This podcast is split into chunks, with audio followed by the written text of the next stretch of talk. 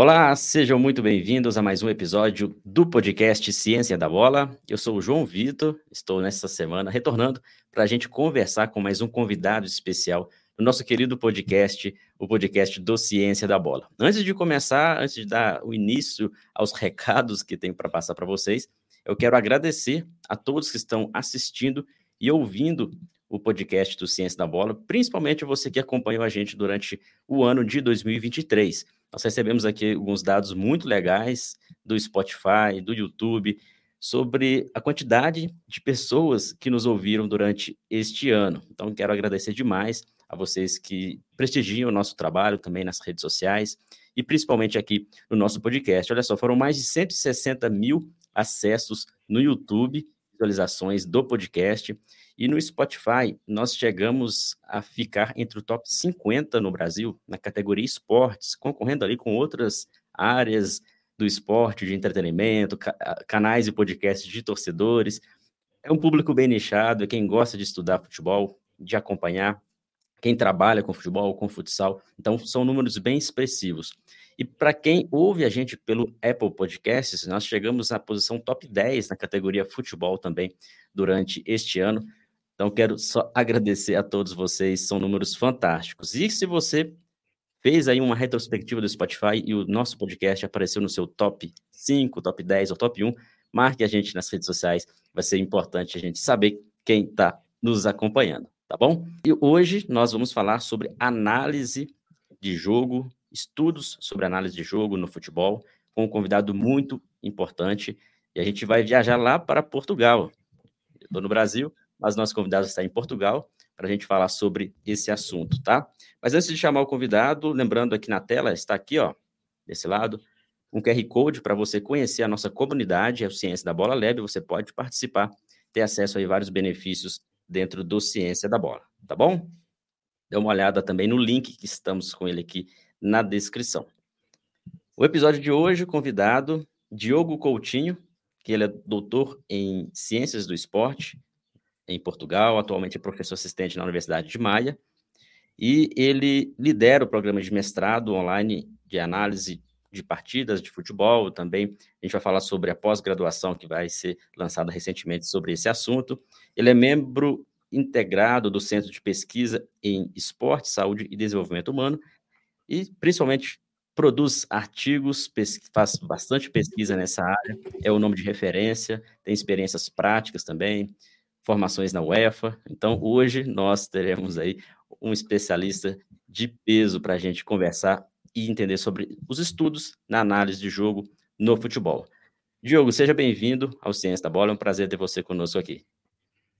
Olá, João, muito obrigado desde já pela oportunidade de falar convosco, uh, dar novamente os parabéns, porque acho que de facto fazem um trabalho fantástico e que é acompanhado em todo o mundo e acho que nos ajuda a todos a estar um bocadinho mais conectados e até a ter outras visões e a conhecer outras áreas que são fundamentais naquilo que fazemos no dia a dia e, portanto, dar os parabéns por isso e renovar o agradecimento por estar aqui convosco.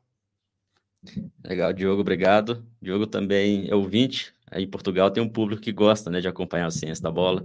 Então, fico feliz em saber também que não só no Brasil, mas em outros países de língua portuguesa, nós temos aí a audiência qualificada.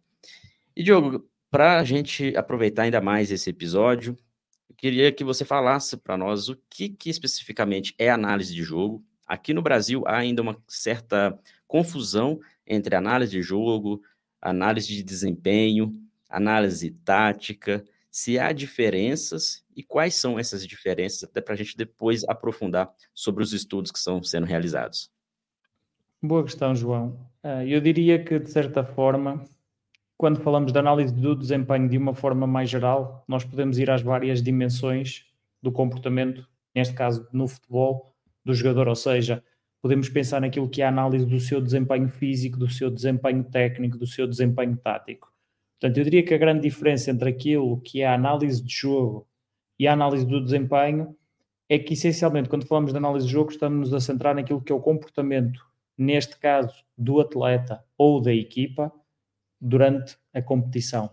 Quando falamos de análise de rendimento de uma forma mais geral, essa dimensão não se esgota apenas naquilo que é, por exemplo, o jogo.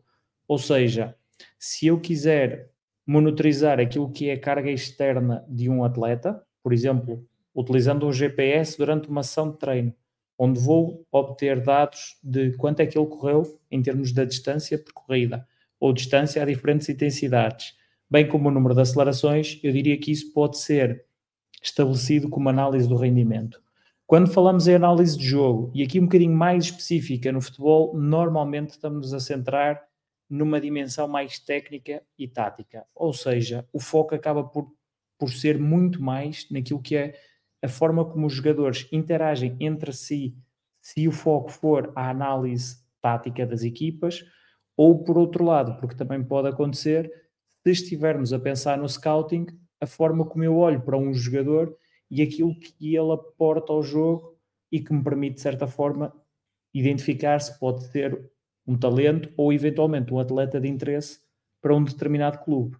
Portanto, dependendo da lente com que olhamos para o fenómeno, e neste caso, seja a competição, seja o treino, podemos ter essas diferentes vertentes.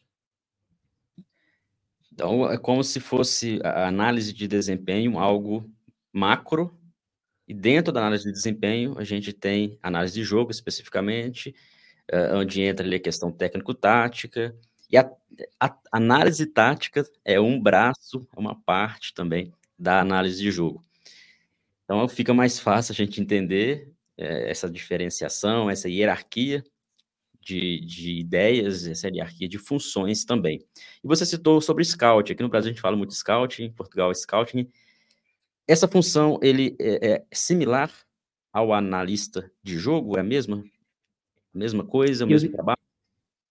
Boa, boa, boa questão. Eu diria que não é bem a mesma coisa, ou seja, de uma forma geral, e nós temos vindo a assistir a uma emergência de novas profissões no âmbito do futebol e do desporto em geral, por exemplo. Mais recentemente começa a, a aparecer nos clubes o papel do cientista desportivo, que é alguém que procura de facto aportar a ciência, neste caso quase que a ciência da bola, aquilo que é o contexto de intervenção uh, para melhorar as práticas do clube.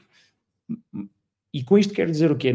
Eu diria que numa fase inicial não tínhamos este papel tão bem claro, ou seja, existiam pessoas que procuravam observar o jogo e dentro do qual, quando identificavam determinados jogadores, aproveitavam essa identificação para os reportar. Eu diria que hoje em dia temos dois papéis claramente destacados, ou seja, temos um perfil ou uma função daquilo que é o analista de jogo, que no fundo é a pessoa responsável, e mesmo dentro daquilo que é o analista de jogo, nós podemos subdividi-lo em diferentes funções, ou seja, a pessoa que observa numa perspectiva mais tática e de uma forma geral.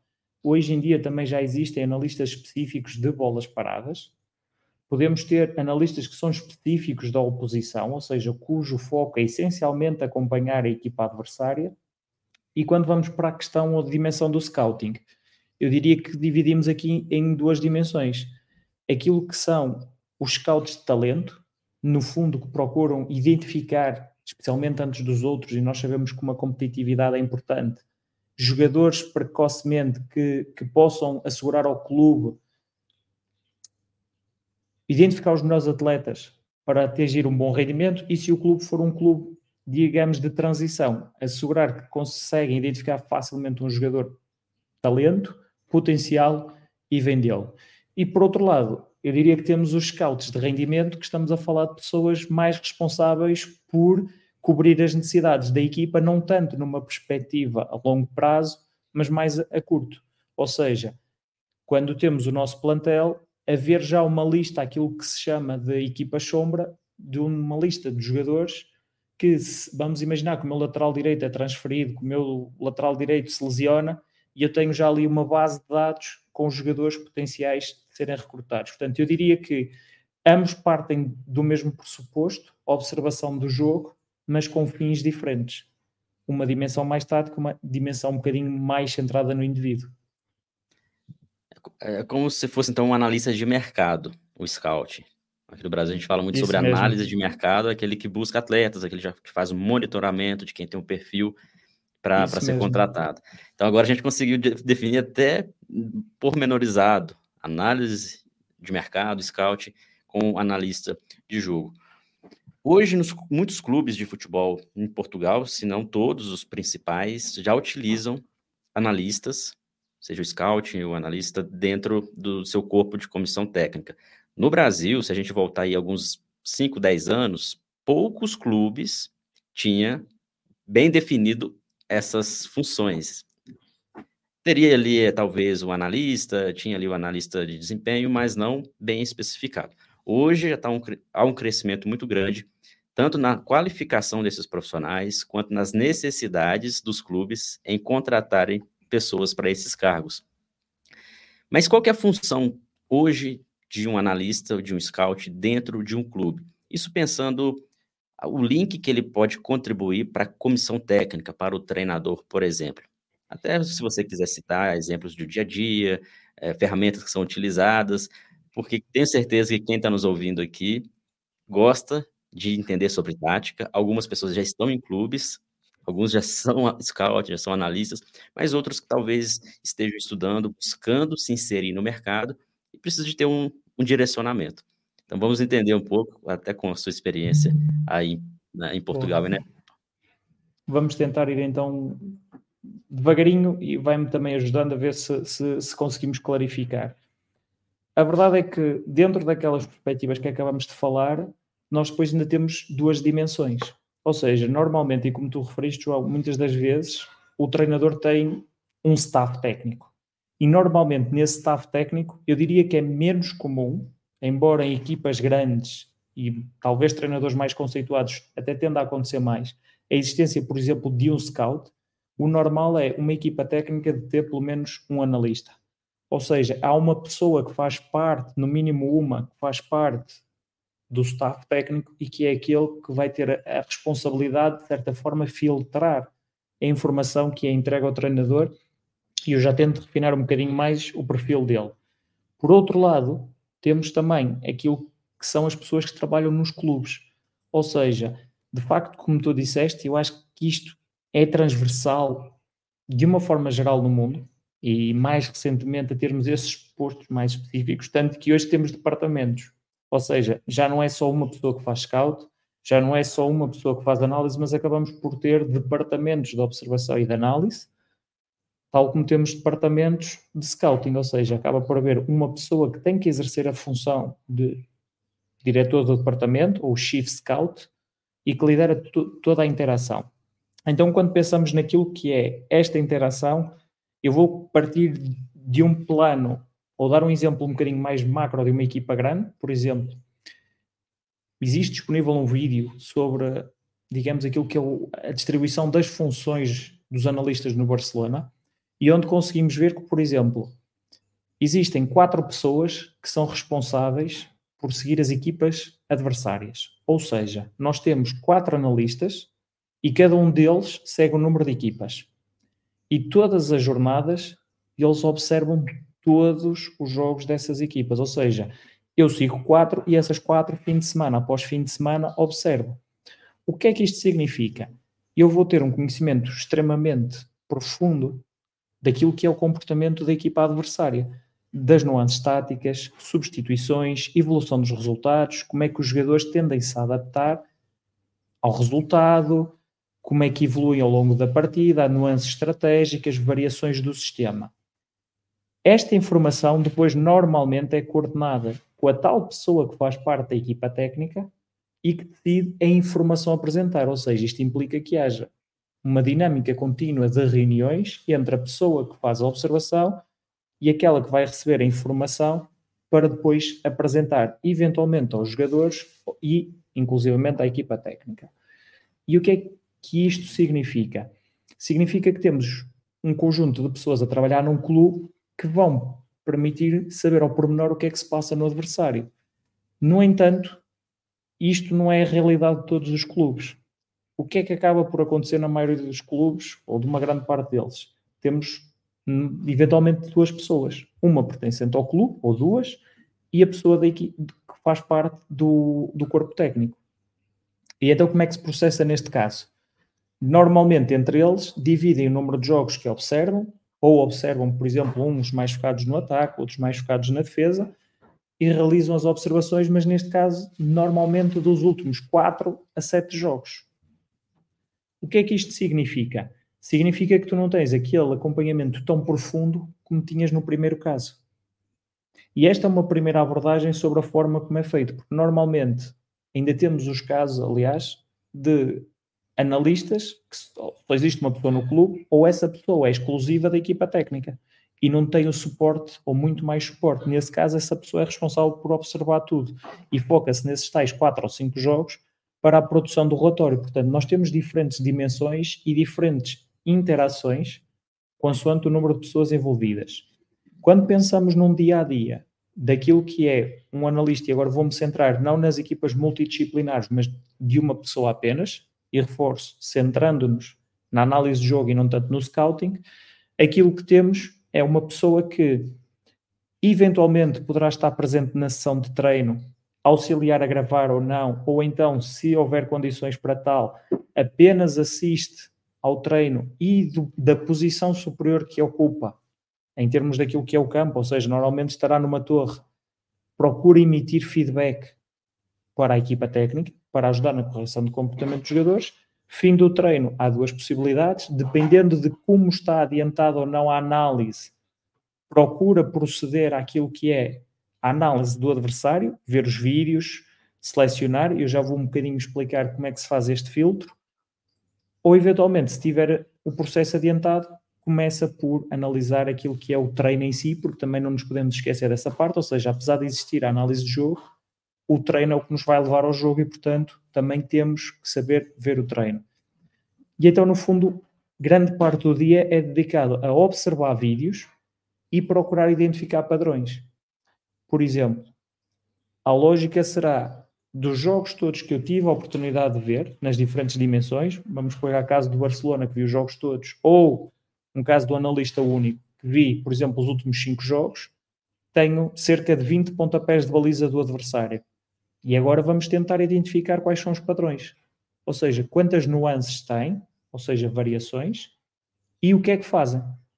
E ao mesmo tempo tentar identificar se há ali alguma onde, por exemplo, possam comprometer-se mais, para podermos entregar ao corpo técnico e dizer podemos orientar a saída de bola para um determinado lado, através daquilo que é o posicionamento da nossa equipa no campo, e quando eles saem a jogar para esse espaço, procurar condicionar através de uma forte pressão.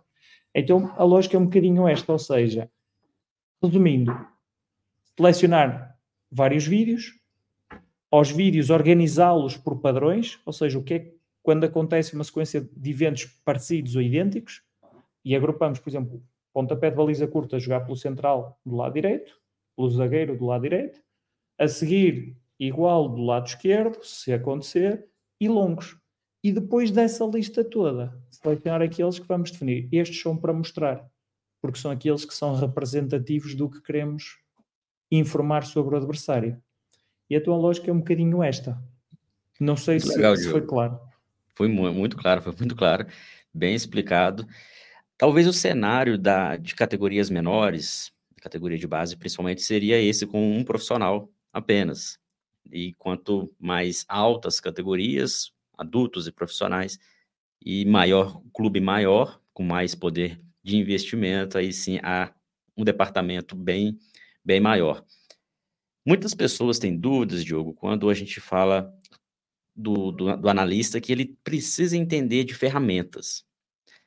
E no começo, quando estava sendo introduzido ainda isso aqui no Brasil, essa função, muitos treinadores, muitos diretores tinham uma noção errônea de que o analista era o pessoal do TI, né? E não é bem Isso assim. Mesmo. A ferramenta ela é uma parte, é uma, é um acessório para que o analista execute bem a sua função. E aí muitos profissionais também têm dúvidas. Por exemplo, ah, eu tenho formação em ciências do desporto, em educação física, eu preciso mesmo de ter essa formação para ser analista, ou não, eu venho de uma outra área, entendo muito sobre equipamentos, entendo sobre futebol, mas não tenho formação em ciências do desporto, não tenho formação em educação física. Então ficou ali um pouco, no início era um pouco difícil compreendermos sobre isso. Até que hoje já é bem definido que é necessário sim você entender, principalmente de futebol, entender do jogo, E se você tiver uma formação dentro das áreas de ciências, uma formação dentro da área de TI, isso ajuda bastante.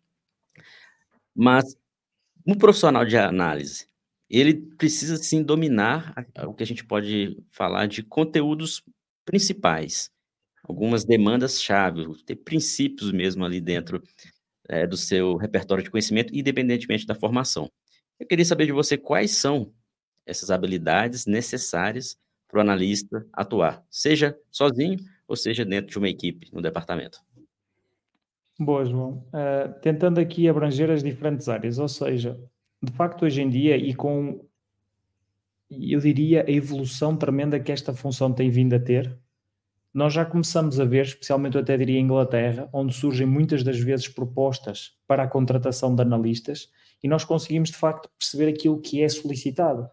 E como referiste bem, o percurso académico acaba por começar a ganhar um bocadinho mais de relevo, ou seja, normalmente quem vai à procura quer pessoas que, por um lado, tenham uma grande capacidade de analisar o jogo, e isto pressupõe já alguma experiência nessas funções, ou seja, conseguir observar, porque não se trata de, de ver jogos, trata-se de conseguir ver o que está por dentro do jogo, conseguir perceber as interações que acontecem entre os jogadores e, acima de tudo, identificar os padrões e aquilo que leva a esses padrões.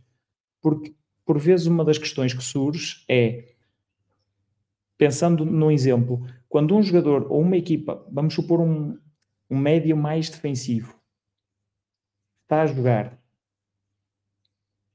e tem a tendência de recuar no campo e se colocar entre os centrais, os zagueiros. Ou seja, isso é um padrão da equipa ou é um padrão daquele jogador? Será que é só aquele jogador que faz isso porque se sente confortável e porque tem competência? Ou se por outro lado colocarmos lá outro jogador, esse padrão se vai manter.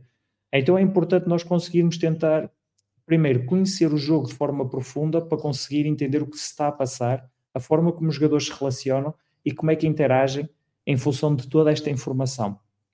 Portanto, eu diria que esse é um aspecto-chave. O segundo é que essa tal formação académica também visa suportar. E porquê? porque de certa forma também abre um bocadinho a consciência para aquilo que tem vindo a ser a evolução. E eu já vou tentar falar em dois patamares dela. O primeiro é que, sistematicamente e com a ajuda da ciência, estão a surgir novas variáveis, novos indicadores que nos podem ajudar a analisar o rendimento e a interpretar melhor o jogo. Então, se eu tiver essa consciência, ou digamos essa literacia, será mais fácil eu estar receptivo e atualizado àquilo que se passa no dia a dia. Depois temos uma a, outra dimensão, que é, de certa forma, a tecnologia, como tu referiste muito bem, eu diria que é suporte, mas que hoje em dia é fundamental. E especialmente quando falamos na análise, o dia a dia do analista é muito suportado em ver vídeos e cortar momentos. Então, se eu tiver os instrumentos e as ferramentas que me vão ajudar a acelerar esse processo, perfeito. Agora, não chega a termos a tecnologia ou dominarmos a tecnologia e não ter o conhecimento do jogo, porque senão o que vai acontecer é aquilo que eu vou recortar do jogo pode ser irrelevante. Mas a verdade é que se eu souber mexer na tecnologia, vou conseguir não só otimizar o meu trabalho, como vou conseguir acelerá-lo. E essa parece-me que é uma grande vantagem que, de certa forma, isto ou a parte tecnológica pode ter, que é o suporte que dá na forma como vamos identificar, codificar e depois a fase até de ilustrar. Porque quando falamos de ilustrar, falamos de utilizar esses tais softwares e hoje em dia, eu diria até um bocadinho pela questão da televisão, está muito incutido, que é dar visualização ao jogo que permita facilmente identificar aquilo que se quer mostrar. Então, e eu diria que para se ter sucesso nesta área, e depois de certeza que eventualmente mais à frente vamos poder falar um bocadinho daquilo que será o futuro ou as tendências evolutivas nesta área, mas domínio daquilo que são algumas competências tecnológicas, porque permitem acelerar muito o tempo, que já é pouco, considerando toda a informação que temos que analisar do adversário, nós estamos a centrar só no vídeo. Mas a verdade é que o analista muitas das vezes vai a jornais locais, nem que seja online, vai procurar nas redes sociais pequenas pistas como a cor dos coletes, a interação entre os jogadores, qualquer detalhe que possa apontar para uma maior previsão daquilo que é a constituição da equipa do fim de semana seguinte. Então, é urgente utilizar o tempo da forma mais efetiva. Portanto, a tecnologia ajuda-nos nisso, ter um conhecimento profundo do jogo, e eu diria que isso advém de algumas formações que nos ajudam a melhorar e também muito daquilo que é o tempo passado a discutir com, com os pares da área e também a ver jogos. Mas não ver o jogo só por ver, mas a tentar aprofundá-lo. E depois um aspecto também relevante, e que eu diria o último, a parte de comunicar. Porque eu não só posso. É importante o analista ver, ver com os seus olhos, mas também transmitir ao treinador o que ele quer ver. E depois disso, dependendo das interações, ser capaz de comunicar aquilo que viu, que também acaba por ser decisivo. Então, são três pontos principais, até para a gente recapitular e o pessoal que estiver nos ouvindo e assistindo puder compreender melhor. Seria as habilidades de conceitos, entender sobre o jogo, principalmente também ficar atento às novidades, a novos estudos, às novas formas de observar o jogo, porque o jogo ele é, tem todas as, as, respostas, a gente tem que saber fazer as perguntas corretas e Muito todo bem. mundo vê o jogo, mas nem todos conseguem é. observar com a mesma ótica. Cada um observa com seus conceitos de uma maneira específica. Quanto mais estudar sobre futebol, quanto mais você criar critérios e variáveis, mais vai te ajudar nesse sentido. Mas só isso não é suficiente. É suficiente, como você disse, até para acelerar o processo, utilizar ferramentas, tecnologia, assim como todas as áreas, né? A gente está conversando aqui agora, só é possível eu, eu estar no Brasil, você em Portugal, e as pessoas ouvindo em qualquer local do mundo, ouvindo nós, porque estamos utilizando uma tecnologia, utilizando uma ferramenta, no qual tive né, que aprender, nem que seja o básico, para a gente fazer aqui uma transmissão legal. Então, isso é muito importante, também ficar ciente de quais são as novas tendências tecnológicas, porque não existe um, equipamento, uma ferramenta que vai fazer a análise completa, sozinha. E tem muita gente que busca essas receitas de jogo. Busca ali, qual ferramenta eu posso utilizar? Qual que é a melhor? Melhor depende, depende muito também do que você está buscando, do que, que você quer fazer. E o principal, que eu quero até entender um pouco mais, que é essa terceira, que você disse sobre a comunicação. Porque às vezes você entende sobre o jogo, você entende sobre ferramentas, e aí quando você vai passar essa informação para a comissão técnica, para os atletas e para o treinador, isso não é bem bem transmitido. Essa comunicação ela é, é falha. E é falha em dois, acredito que seja por dois motivos. O primeiro, a falha do próprio analista, e aí eu também tenho origem acadêmica, né, formações de pós-graduação, eu sei bem como é que no Ciência da Bola a gente tenta trazer a linguagem científica de uma maneira mais facilitada, porque a linguagem científica ela é sim robusta, né? E muitos acadêmicos levam essa informação para o treinador, para os atletas, de forma robusta, sem traduzir, entre aspas, sem traduzir essa informação. E aí dificulta claro. mesmo essa transmissão. E o segundo motivo que talvez atrapalhe bastante são treinadores que não não têm abertura ainda com esse tipo de trabalho. Aqui no Brasil diminuiu bastante, Diogo, mas antes, é, conversando com analistas, a gente ouvia muito que havia resistência dos treinadores quanto a, a esses dados. Você vê a mesma coisa, essa questão da comunicação? O que, que você sugere para um profissional de análise melhorar essa comunicação com o treinador e também, se ele deparar com uma comissão técnica mais resistente, o que fazer nesse caso? Boa, boa, boa questão e vamos ver se eu, se, eu, se eu consigo ajudar. E também tentar falar depois aqui um bocadinho dos jogadores, ou seja, porque por vezes também tem a ver a forma como comunicamos para eles. Mas vamos por partes. O que é que eu diria? Primeiro, a frase que eu disse há pouco, eu acho que é um bocadinho por aí. Ou seja, quando nós queremos comunicar, de certa forma, o analista é quem vê os jogos, ninguém terá tanto conhecimento sobre o adversário como ele. Qual é aqui a questão? É que se eu quiser apresentar as coisas como eu vejo unicamente e não e esquecer de certa forma aquilo que é a visão do treinador, vai haver aqui uma entropia entre ambos, ou seja, eu quero mostrar aquilo que eu vi, mas não estou de certa forma a oferecer aquilo que ele quer ver. E é aqui que muitas das vezes acaba por haver um choque. Portanto, a primeira questão é ter a sensibilidade de perceber o que é que o treinador quer. E isto parece-me muito relevante. Por, por exemplo, eu posso ser muito bom a fazer um relatório descritivo. E quando pensamos nos relatórios de observação e análise, nós também os podemos distinguir. Por exemplo, posso ter um relatório mais de estatística, posso ter um relatório mais baseado na descrição, em que temos duas, três, quatro, cinco páginas, o que for, com descrição daquilo que são os comportamentos do adversário, onde pode ter algumas imagens, e temos o relatório em vídeo. Se o treinador não está receptivo ao relatório descritivo, por muito que eu goste, eu não posso tentar forçar e incutir-lhe esse relatório. O que eu tenho que me adaptar um bocadinho é como é que eu consigo aquilo que eu colocava no relatório escrito, se ele quer em vídeo, conseguir reproduzir na versão vídeo. Portanto, isso parece-me importante. Quando encontramos um corpo técnico que é um bocadinho mais difícil ou menos receptivo, o que eu acho que nós podemos fazer é, por exemplo, não tentar utilizar a confrontação, porque eu acho que isso acabará por não ser positivo, mas vamos supor que eu observo as bolas paradas do adversário e eu sei que eles são muito fortes a bater o canto, por exemplo, ao primeiro poste, e acabo por dar essa informação à equipa técnica. No final do jogo, porque isso é outro momento de análise, normalmente há uma revisão daquilo que foi todo o jogo. E nós podemos pegar em trechos daquilo que o analista falou com o treinador e mostrar aquilo que apresentamos do adversário, os tais padrões que o analista conseguiu ver, aconteceram no jogo. E isso também ajuda um bocadinho a dar confiança, ou seja, a mostrar que aquilo que foi identificado como padrão pode estar a acontecer no jogo. Esperemos que não pelos piores motivos, por exemplo, resultando em golo, mas mostrar que eles batem normalmente os cantos ao primeiro poste e se o treinador não estiver receptivo a tal, o que vai acontecer é que eles vão explorar esse mesmo modo de bater os cantos. Então aquilo que podemos fazer é alicerçar as duas imagens, que é aquilo que nós vimos enquanto analistas sobre os padrões dos cantos e aquilo que aconteceu no jogo, para começar a mostrar-lhe a receptividade, não em confrontação, mas a dizer que aquilo pode ajudar. Porque isto também funciona um bocadinho, às vezes, como quando o treinador e a equipa técnica, o staff técnico, define uma estratégia para o jogo.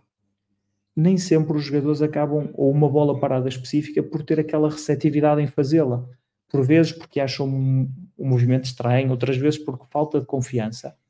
E é nesse momento que eu acho que faz sentido pegar nos clipes do treino, aquilo que foi a estratégia, pegar no jogo e mostrar os dois vídeos e dizer: se tivessem feito aquilo que foi trabalhado, podem ver que com esta movimentação gerou espaço que queríamos explorar em determinado sítio.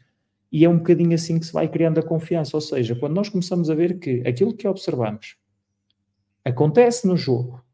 E quando fazemos a revisão do jogo, mostramos isso aos jogadores, começa a bater certo, que é nós apresentamos isto deles e eles fizeram isto no, no fim de semana. E quando nós fizemos aquilo que treinamos, o resultado foi este. Então nós estamos a reforçar a mensagem e a comunicação. E eu diria que o processo é este. A mesma coisa serve para quando apresentamos aos jogadores. Vamos supor que eu tenho uma equipa que gosta do jogo de posse ter bola e os passes entre linhas, entre a linha média e a linha defensiva. E nós estamos, vamos defrontar uma equipa que tem muito espaço entre a linha média e a linha defensiva. E eu estou a analisar o adversário e quero dizer à minha equipa, a minha que joga em posse e que vai jogar contra eles, que esse espaço está lá. Mas recorro a vídeos de equipas que só jogam a exterior, ou seja, pelos corredores. Então, se o espaço está lá e a bola não chega a esse espaço, a minha mensagem não bate certo com aquilo que eles estão a ver no vídeo. E é esse conflito entre aquilo que eu vejo e aquilo que eu ouço que gera tal confusão. E é neste sentido que temos de tentar balancear, ou seja, apostar numa mensagem forte.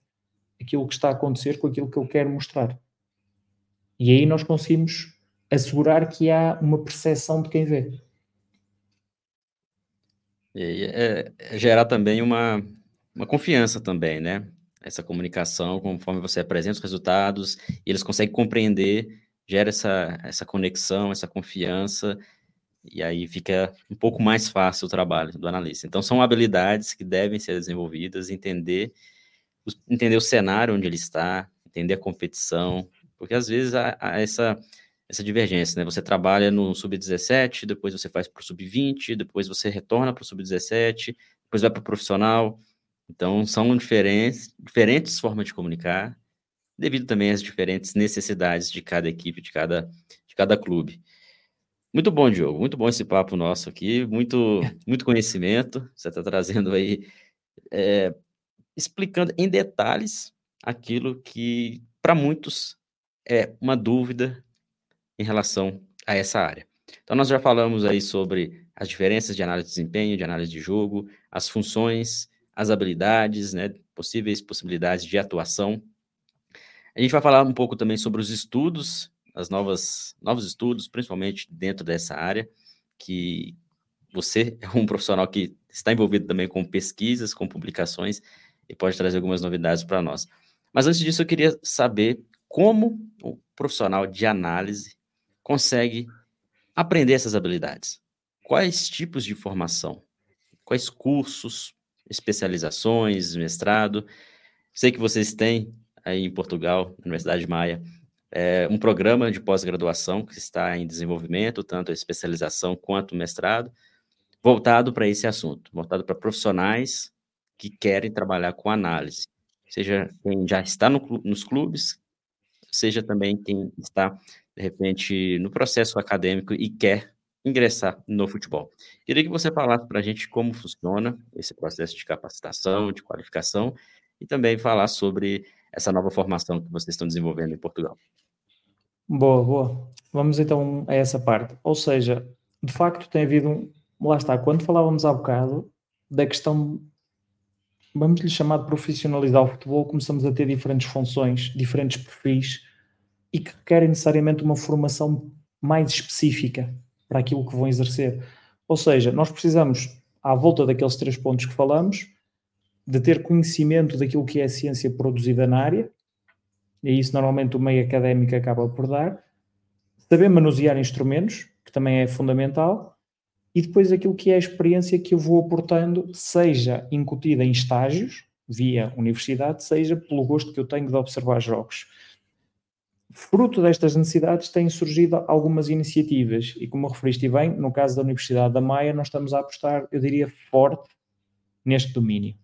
E quando digo forte, digo no sentido em que nós temos duas ofertas educativas e ambas visam respeitar aquilo que é a profissão, que é quem trabalha nesta área passa muito tempo a ver vídeo e não tem assim muita disponibilidade também em termos digamos, horários para se deslocar para uma universidade e passar muito tempo a estudar. Então, o que é que nós decidimos fazer? Criamos primeiro um mestrado específico em análise do jogo de futebol. E esse mestrado é dotado por um conjunto de unidades curriculares que visam suportar, primeiro, como ler ciência aplicada à análise de jogo, para eu ter esse tal conhecimento dessas variáveis, das coisas novas que surgem no âmbito da análise do jogo, ensinar a manusear os instrumentos, ajudar a criar aquilo que são os tais departamentos de análise e scouting, especialmente em contextos que possam não estar tão bem desenvolvidos, ajudar a identificar os tais padrões de comportamento que falávamos e depois a colocar o aluno num processo de estágio. E este processo todo, e já vou falar da pós-graduação, é feito com uma forte tutoria, ou seja, há um contacto constante entre os docentes que fazem parte do mestrado e os estudantes, no sentido em que eles tenham um grande acompanhamento e onde possam sistematicamente ter problemas e não é o professor a dar a resposta, mas a guiar e a ajudar a orientar para a solução. Portanto, isto seria o nosso mestrado. E depois temos a pós-graduação, que no fundo é uma oferta idêntica, ou seja, também é uma oferta educativa que, que procuramos oferecer centrada na análise de jogo e que, de certa forma, aquilo que procura é, com exceção do estágio, ser um bocadinho só mais específica. Portanto, não dá tanta ênfase à ciência, vai dar um bocadinho mais de ênfase aos problemas práticos que vamos enfrentando no papel da análise de jogo no dia a dia. Mas aqui a grande vantagem que nós temos nestas duas ofertas é que ela é totalmente feita à distância. Ou seja, tal como está a acontecer, vamos chamar este papo que estamos a ter, esta conversa, a pós-graduação num formato um bocadinho mais rigoroso com as regras que tem que ter em termos universitários, tal como o mestrado, pode ser feito tal como estamos a fazer agora, que é eu estar a lecionar uma aula e o João em casa estar a assistir a ela. Naturalmente terá trabalhos, vai ter um, todo um, um, suporte para ajudar a construir e a refinar este perfil e conseguimos resolver estes problemas que fomos falando, mas é totalmente à distância. E normalmente em regime pós-laboral, ou seja, nós estamos a apostar claramente nos países que falam língua portuguesa, com o objetivo de ajudar a melhorar esta função, porque eu acho que temos muito boa capacidade para tal. Somos muito bons observadores, temos uma, uma forte componente crítica, então só nos falta congregar o conhecimento para tirar o melhor daquilo que é o processo de análise. Então, o mestrado é um bocadinho mais extenso, a pós-graduação são seis meses e é a oferta que temos neste momento aberta. Portanto, a nossa intenção é arrancar já em fevereiro. Tanto um como o outro contempla, por exemplo, a oferta de um dos softwares que nós achamos que possa ser relevantes naquela questão que falamos da análise e de facilitar o processo, que é o Metrica Play. Portanto, é um dos softwares que nos ajuda a codificar o jogo e depois ilustrar os jogadores, por exemplo, com focos, com conexões entre eles. E no fundo, procuramos ir de encontro àquilo que são as exigências do dia a dia. Tanto um como o outro. A pós-graduação tem um bocadinho mais de abertura a especialistas, o mestrado pela natureza que tem académica, confere o grau de mestre, que tem essa vantagem, acabamos por não poder contar com tantos especialistas, mas no caso da pós-graduação temos, eu diria, cerca de 12 especialistas que estão a trabalhar em clubes, com softwares, e que vêm também à pós-graduação online procurar aportar o tal conhecimento. Ou seja, nós, os docentes da casa, vamos tentar dar um suporte mais teórico, alguns casos práticos, e ajudar a manipular os instrumentos, e depois teremos uma fase de masterclasses para os estudantes poderem colocar dúvidas sobre a prática, como aquilo que fomos falando ainda há bocado, por exemplo, da comunicação. Então, digamos que temos estas duas ofertas. Um grau que, que o grau de mestre, ou seja, confere o grau de mestre, portanto, eu posso fazer esse percurso numa área específica de análise de jogo, que hoje em dia não havia, ou até então não, não existia, ou por outro lado, se me quero simplesmente focar naquilo que é o processo de análise, mais, vamos dizer, aplicado ao contexto de futebol sem tanta vertente científica, tem a opção da pós-graduação. Ambos têm aulas assíncronas em que eu, por exemplo, acordo, tenho algum tempo, posso ver um vídeo e depois terá uma fase de aulas assíncronas, de aulas síncronas, tal como está a acontecer agora, uma ou duas vezes por semana, para ajudar a tal tutoria, ajudar a apresentar conteúdos, ajudar a tirar dúvidas. E, portanto, eu diria um bocadinho que esta é a nossa oferta educativa neste momento, nesta área. Vai, a pós-graduação ela inicia em fevereiro de 2024, é isso? Certo, é isso mesmo. Então, quem está ouvindo a gente ainda em 2023, agora em dezembro ou em janeiro, está aí uma possibilidade de qualificação profissional, realizar uma pós-graduação. Período aí bem interessante, um período legal e o formato também muito fácil de você ter acesso, é, porque ele é online, então você consegue conversar com especialistas, são 12 especialistas dentro dessa especialização, e o mestrado também, quem tem essa veia um pouco mais acadêmica, quer é, entender mais a fundo sobre aspectos científicos, aí também tem essa possibilidade. E quem está ouvindo o nosso podcast aqui depois de fevereiro, fica aí uh, no aguardo, de repente, da próxima turma, né? Pode entrar em contato com, com o Diogo e toda a equipe da Universidade de Maia. Eu vou deixar um link, Diogo, depois se você me passa o link, Vou deixar sim, aqui na perfeito. descrição do vídeo, na descrição aqui também no Spotify e outros aplicativos, para quem quiser ter esse contato ou procurar o Diogo também para se informar mais a respeito de como participar. Eu recomendo bastante. Eu fiz aqui no Brasil uma especialização já tem alguns anos, mas não foi diretamente na análise de jogo. Fiz um mestrado também, mas a gente foi mais voltado para o futebol, mas dentro da, da educação física de maneira geral. Mas você que está trabalhando com análise, você que está querendo ingressar na área, veja essa possibilidade, se você está em Portugal, é mais fácil ainda, né, ter esse acesso, de repente já conhece muito bem todo o trabalho que é feito na Universidade de Maia. E quem está no Brasil, Angola, Moçambique, outros países de língua portuguesa, está sempre ouvindo o nosso podcast aqui, é uma oportunidade também de ter uma formação internacional, tá? Então, fica aí como recomendação do Ciência da Bola. E tenho certeza, Diogo, que nessa, nessa pós-graduação vai ser abordado, além de alguns aspectos práticos, algumas novas implementações, alguns resultados de, de, estudos que vêm sendo desenvolvidos. No mestrado, com certeza, vocês vão aprofundar muito mais sobre isso. Mas queria que você falasse, basicamente, o que, que hoje em dia você vem pesquisando, você vem encontrando de interessante dentro da, da questão da análise de jogo e outros pesquisadores, até para a gente entender o cenário científico que, que é implementado hoje dentro dessa área no mundo. Boa. Ou seja, quando vamos para a questão da, da ciência, a questão do mestrado que nos confere é isso mesmo. Ou seja, em vez de ser na pós-graduação, eu posso apresentar alguns dados, por exemplo, daquilo que é ciência, no mestrado, a grande vantagem é que o aluno pode desenvolver instrumentos para auxiliar no processo de análise, ou seja, e nós vamos conferir toda a informação sobre como é que podem conceber esses tais instrumentos e como é que podemos modelar, ou seja, conceber as ideias do que está por trás do desempenho dos jogadores. Eu vou tentar ser aqui um bocadinho mais sucinto para ver se não, não sou complexo a explicar o papel da ciência aqui, mas, por exemplo, e não consigo agora desligar isto daquilo que é tecnologia. E isto quer dizer o quê?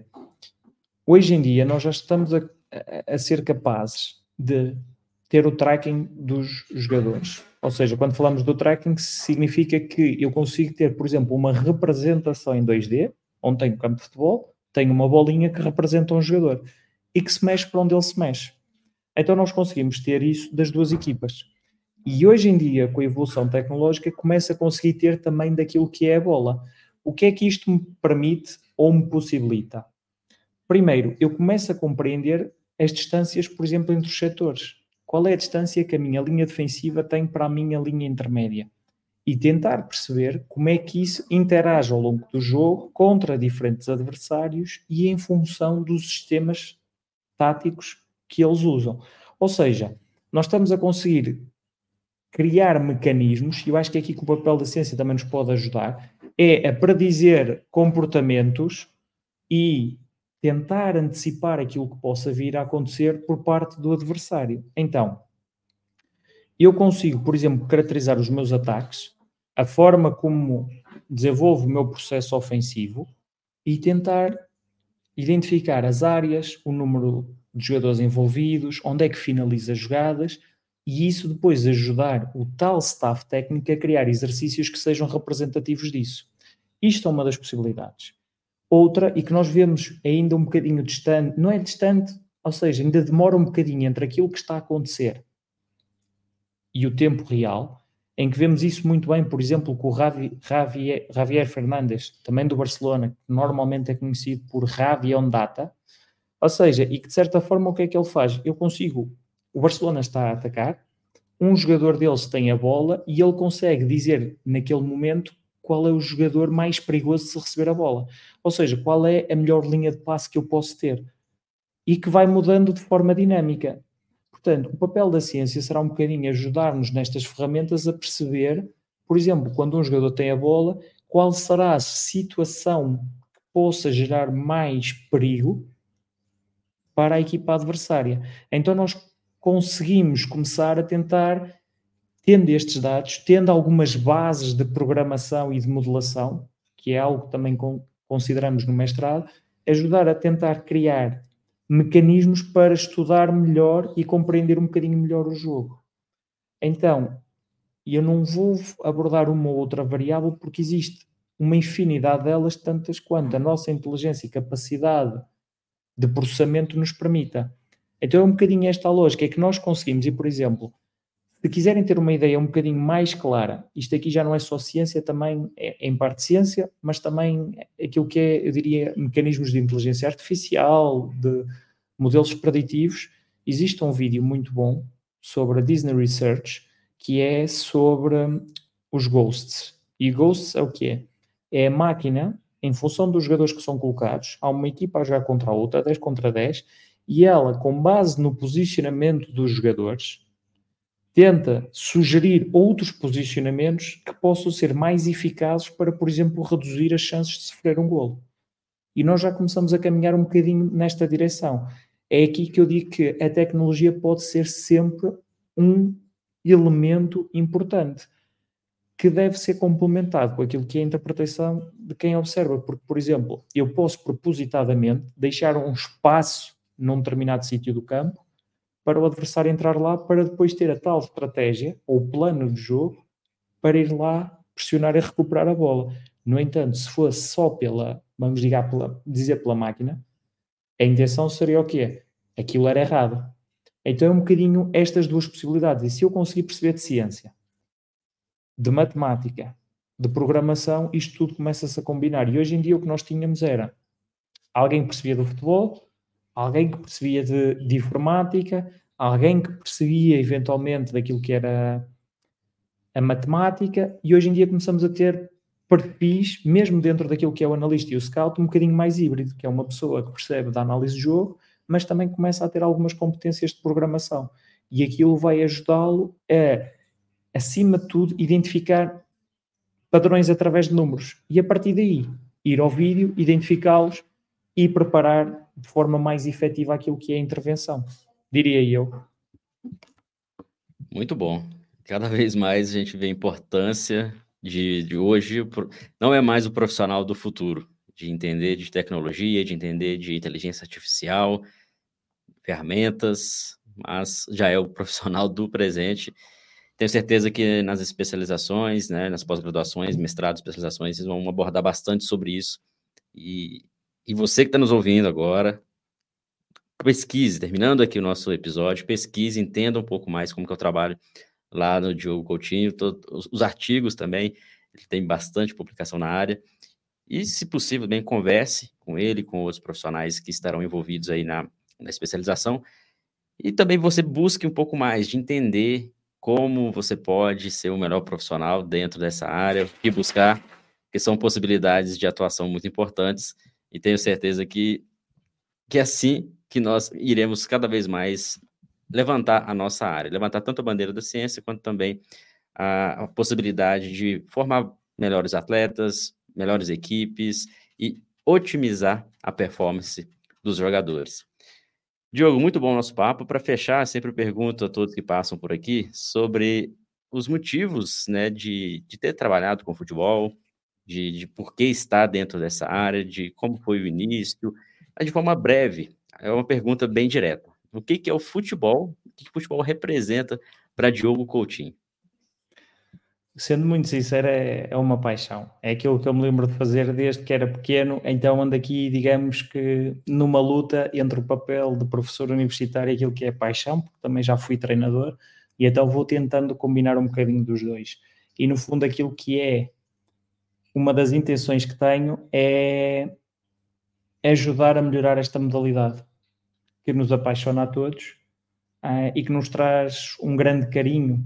Então, eu diria que é um bocadinho essa vertente, ou seja, conseguir ajudar não só a modalidade, mas as outras pessoas, porque se todos formos melhores, a modalidade também vai ser melhor.